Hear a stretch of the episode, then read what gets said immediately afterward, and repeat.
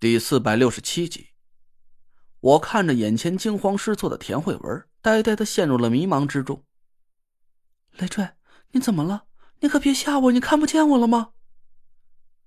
田慧文见我没反应，两颗泪珠一下子从他眼眶里滑落了下来。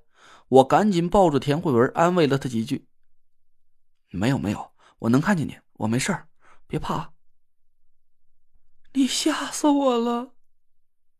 田慧文扑在我怀里大哭了起来，我抱着她，一边拍着她后背，一边在脑子里不停的闪现出刚才的那一幕。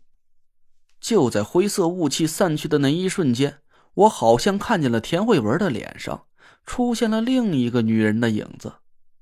不，这么说好像也不对，我感觉那两张脸好像是一个人，他们应该都是田慧文。但是就和我刚才说的一样。两张脸长得几乎是一模一样，但唯一的区别就是气质判若两人。田慧文现在正害怕的缩在我怀里哭个不停，而刚才重叠在他脸上的那道虚影，却肃穆淡然，眉眼间冷若冰霜，神态既雍容又威严。我突然倒吸了一口冷气，我想起来了，终于想起来了。刚才那道灰色气息给我的感觉，就像田慧文无意间生气的神态是一模一样。每次他朝我一瞪眼，我就能感觉到一股冰冷的寒气从我脚底突然升起，一直到头发丝儿都是阴冷阴冷的。虽然我明知道田慧文不可能真的和我生气，但每次见到他这种眼光，我都会不自觉的感受到一股铺天盖地的强大威压。这是一种很奇怪的感觉。我很难用文字准确的把它描述出来，就像是，对，就像是一个走在路上的平民突然看见了身穿华服的皇后，一个上山砍柴的人突然看见一只饥肠辘辘的老虎，一只抱着了鸡蛋的老鼠突然见了一只眼冒绿光的猫正蹲在墙角弓起身子，摆出一副下一秒钟就要扑上来的姿势一样。我竟然有一种情不自禁就想要跪下去拜佛的冲动，那种畏惧啊，是深深刻在骨头缝里的，是与生俱来的，根本就由不得我去仔细琢磨这到底是为什么。那道灰色的气息给我的感觉就是这个样子，虽然我心里很清楚，这道气息是在我掌控之下，是从我摆出一百零八指人大阵中散发出来的，但是。我却对那股气息有一种说不出来的畏惧感，要让我解释出来这是为什么，我只能告诉大家：对不起，我不知道，真的不知道。累赘，你没事就好，没事就好。田慧文在我怀里哭得一抽一抽的，我赶紧扶着他到沙发上坐下，安慰了他半天。别哭了啊，别怕，我能有什么事啊？你没事就行。没伤着你吧？没有。田慧文抬起哭红了的眼睛看着我，我笑着给他抹掉了眼泪。那就行了。好了，咱不打了！我输了，吃饭吧。平静了好一会儿，田慧文这才停下了哭声。我心有余悸的拍了拍胸口，以后再也不敢随便胡乱催动这个阵法了。我是真没想到，一百零八纸人大阵的威力竟然会有这么大。差点连我自己都控制不住了，要不是田慧文的身上突然冒出的那道虚影，打散了阵法里的灰色气息，我打了个哆嗦，真不敢去想象会有什么样的后果。我站起身来，刚要去收拾了地上的阵法、洗手吃饭，突然我目瞪口呆的站在了原地，一地碎的不能再碎的纸屑飞满了一地，阵法里的十八个纸扎小人一个也不见了。不是这，我张嘴结舌的指着地上的纸屑，这是你干的？我的天，这是什么法术这么厉害？我不敢置信的看着田慧文，他也瞪圆了眼睛看着我。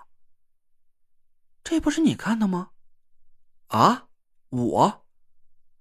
我傻了半天，仔细回想了一下刚才发生的场景，我摇了摇头。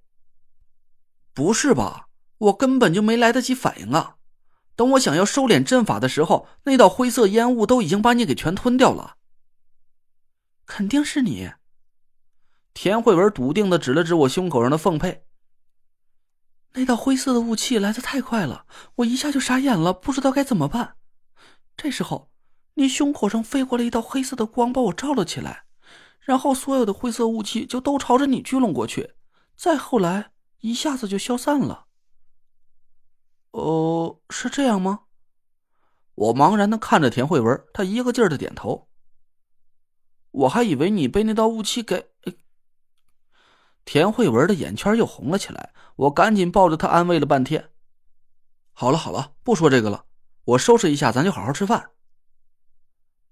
我拿着扫帚簸箕，把地上的碎纸屑打扫干净，心里却在暗暗疑惑：刚才打散了一百零八纸人大阵的，到底是和田慧文重合在一起的那个女人，还是和他所说的一样，是我身上的气息？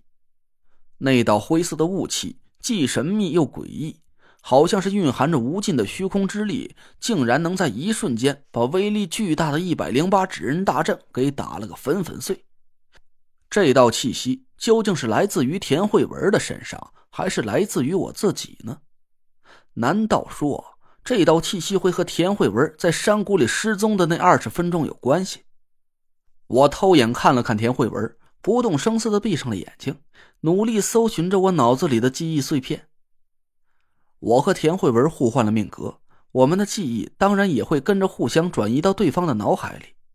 现在我的脑子里一定会有关于那二十分钟的记忆，只要我能回忆起那二十分钟到底发生了什么，我就可以顺利的解开这个秘密了。可我静静的冥思苦想了足足五分钟，这才茫然的睁开了眼睛。奇怪，我的脑海里竟然一丁点关于那二十分钟的记忆都没有。刚才我迅速的回忆了一下，想起了很多关于田慧文的过往。六岁那年，他脖子上戴着师傅给他的凤佩，拉着我的手对我说：“你叫累赘是吗？以后我们就是一家人了。”随后，他就跟着田天祥和马兰搬离了上水村，来到了中州。小学、初中、高中、大学毕业之后。他进入了田天祥的天虹地产开发有限公司，从最基层的业务员，慢慢的做上了部门主管、公司高管，再到副总。和我成亲的那天，我们俩互相交换了玉佩，到今天已经整整一年多了。